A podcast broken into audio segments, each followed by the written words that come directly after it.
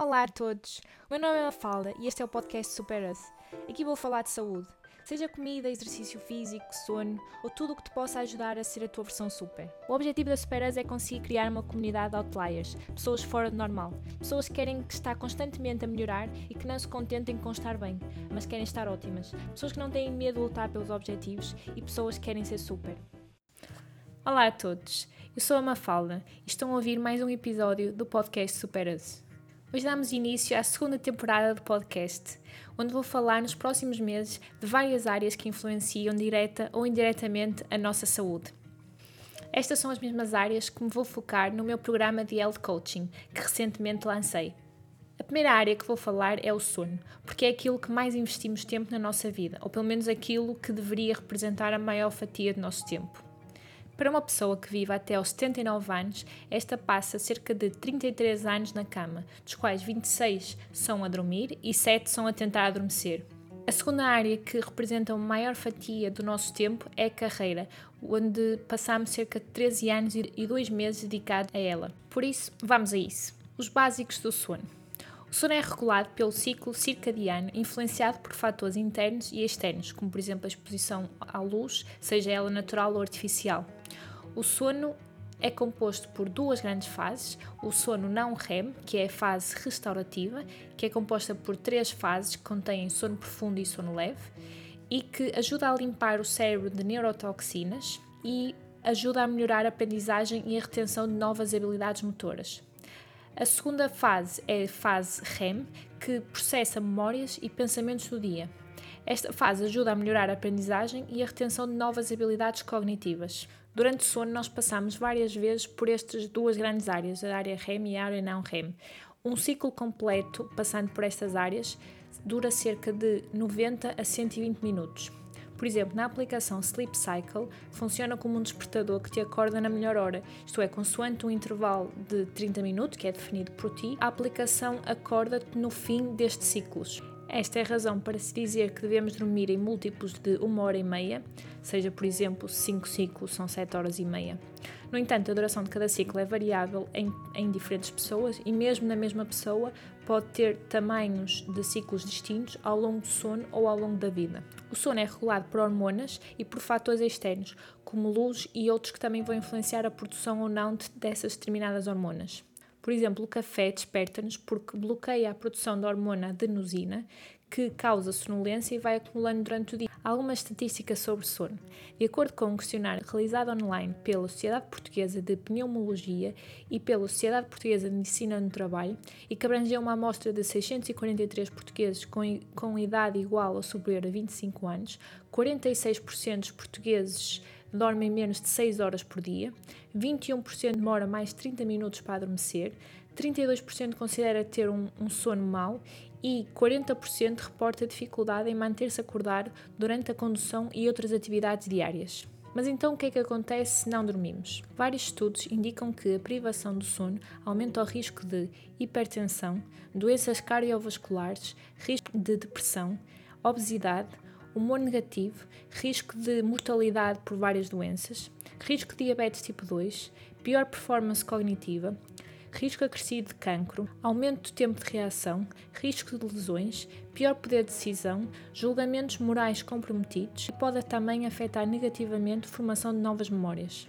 Por exemplo, um estudo concluiu que dormir menos de 6 horas de sono leva a, que o risco de morte prematura seja 10 vezes maior quando comparado com pessoas que dormem mais que 9 horas.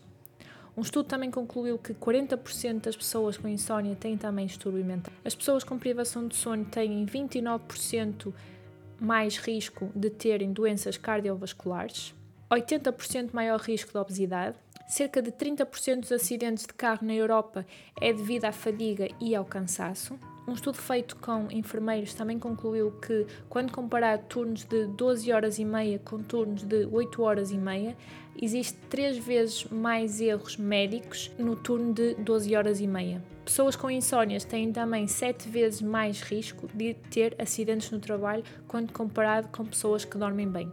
Isto são apenas algumas estatísticas sobre sono. Mas então, como podemos tornar o sono mais eficiente? Eu dividi as dicas em três níveis, sendo o nível 1 o nível mais básico, aquele, aquele que toda a gente deveria estar a fazer, que são dormir entre 7 a 9 horas, em média um adulto precisa cerca de 7 horas e meia a dormir, evitar cafeína nas últimas 6 a 10 horas antes de dormir e evitar também nicotina, Passado cerca de 5 horas tomamos um café, o nosso corpo ainda tem cerca de 50% da cafeína ingerida. Significa que tomando, por exemplo, um café às 2 da tarde, seria igual a tomarmos meio café às 7 da tarde. A terceira dica é evitar álcool à noite. O álcool pode ajudar as primeiras fases de sono, porque como funciona como sedativo pode acontecer adormecer mais rápido, mas inibe a fase REM, isto é, cria um desequilíbrio entre a duração da fase não REM e REM. E como falado em cima, a fase REM é responsável pela criação de novas memórias, que sendo por isso essa parte que é mais comprometida quando consumimos álcool. A prática de exercício físico regularmente também é muito importante para o sono.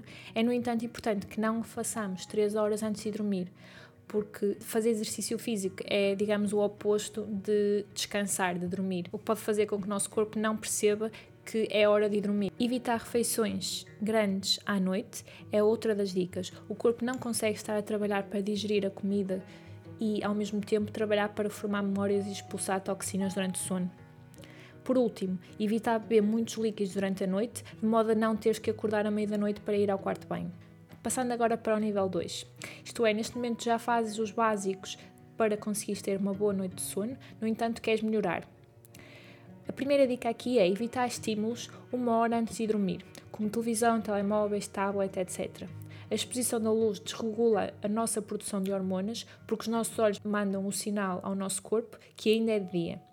Vês uma série faz com que o teu cérebro continue a trabalhar e a processar a informação da mesma, em vez de começar a relaxar para tratar das funções que deveria enquanto dormes. Dormir sempre à mesma hora é outra dica, com variações máximas de uma hora.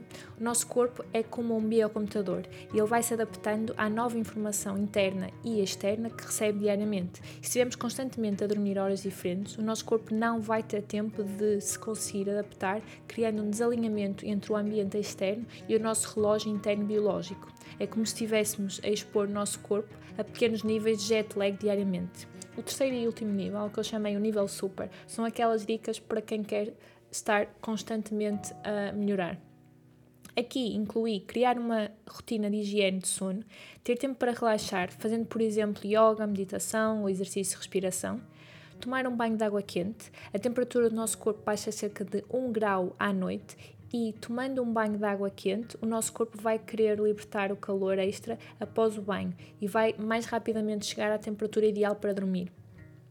Não ter luz no quarto, a temperatura deve estar amena, cerca de 17 a 19 graus. Evitar telemóveis e televisão no quarto e prezar pelo silêncio.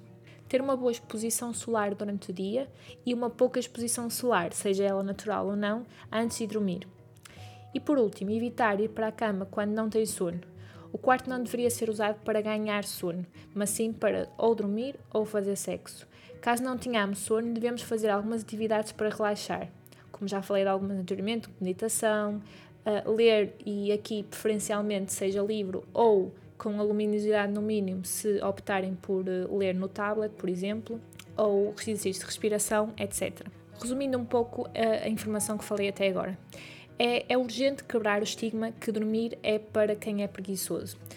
Tantas vezes ouvimos que ah, ele é preguiçoso, dorme muitas horas. Dormir é muito mais que descansar. O sono, sono ajuda-nos a ter energia para o dia seguinte, ajuda-nos a formar memórias, auxilia-nos na aprendizagem e, na, e novas habilidades, sejam elas motoras, sejam cognitivas, diminui a probabilidade de desejos por alimentos menos saudáveis, etc. Nós somos o único ser vivo que propositadamente se priva de dormir. Parando para refletir na nossa história da evolução, não nos iríamos privar de dormir a menos que corrêssemos algum perigo ou que nos faltasse comida. É tão óbvio ver a conexão entre a falta de uma boa noite de sono com desejos por alimentos ricos em gordura e açúcar e, e estamos estressados. Se pensarmos um bocado, a privação de sono leva a que seja enviado um sinal ao nosso cérebro que existe algum tipo de perigo. E aqui o nosso cérebro vai dar indicação ao nosso corpo de procurar alimentos que nos dão energia, que era para podermos armazenar essa energia, isto é, nós vamos procurar alimentos ricos em gordura e em açúcar, que são aqueles que nós transformamos em energia. E a mesma coisa com o stress. Se o nosso cérebro, mais uma vez, recebe o sinal que estamos em perigo, nós vamos aumentar a produção da hormona de stress, o cortisol, para nos podermos focar melhor a procurar comida ou a fugir de algum predador. Nós devemos começar a priorizar uma noite bem dormida, começando a aplicar gradualmente algumas das técnicas que falei em cima, para podermos melhorar continuamente o nosso sono e, consecutivamente, a nossa saúde. Mas então, por que é que escolhi o título Sono de Beleza? Porque já ouvi e já o disse muitas vezes e na verdade julgava que o dizia apenas porque o facto de não dormir provocava olheiras. Mas como vimos aqui, não é apenas sono de beleza, mas sim o sono que dá saúde. E para ti, que estás a ouvir, qual a importância que dás ao sono? Sentes que tens energia depois de acordares?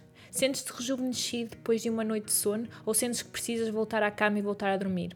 Vou deixar também em baixo o link para vários podcasts ou, uh, livros para que possas aprender um bocado mais sobre o sono. Acabaste de ouvir mais um podcast de Supera-se. Se achaste interessante, coloca um gosto ou partilha com os teus amigos e com os teus familiares que precisam de dormir um bocadinho melhor. Vamos nos tornar super juntos. Já conheces o meu programa Super? O programa tem a duração de 4 meses e vais ter a possibilidade de falar de 8 áreas que influenciam diretamente a tua saúde. Vamos definir quais são as áreas prioritárias, qual o objetivo que pretendes e qual o melhor processo para lá chegares. Sessões são individuais para que todo o processo seja personalizado para ti e para as tuas necessidades. Não há um objetivo nem um processo ideal. Há um objetivo e um processo ideal para ti e eu vou-te ajudar a descobrir. O primeiro passo é inscrever-te para a tua primeira sessão totalmente gratuita. Vou deixar o link em baixo onde o podes fazer. Se ainda tiveres algumas dúvidas, podes enviar e-mail para mafalda.superas.gmail.com Começa agora a construir a tua versão super.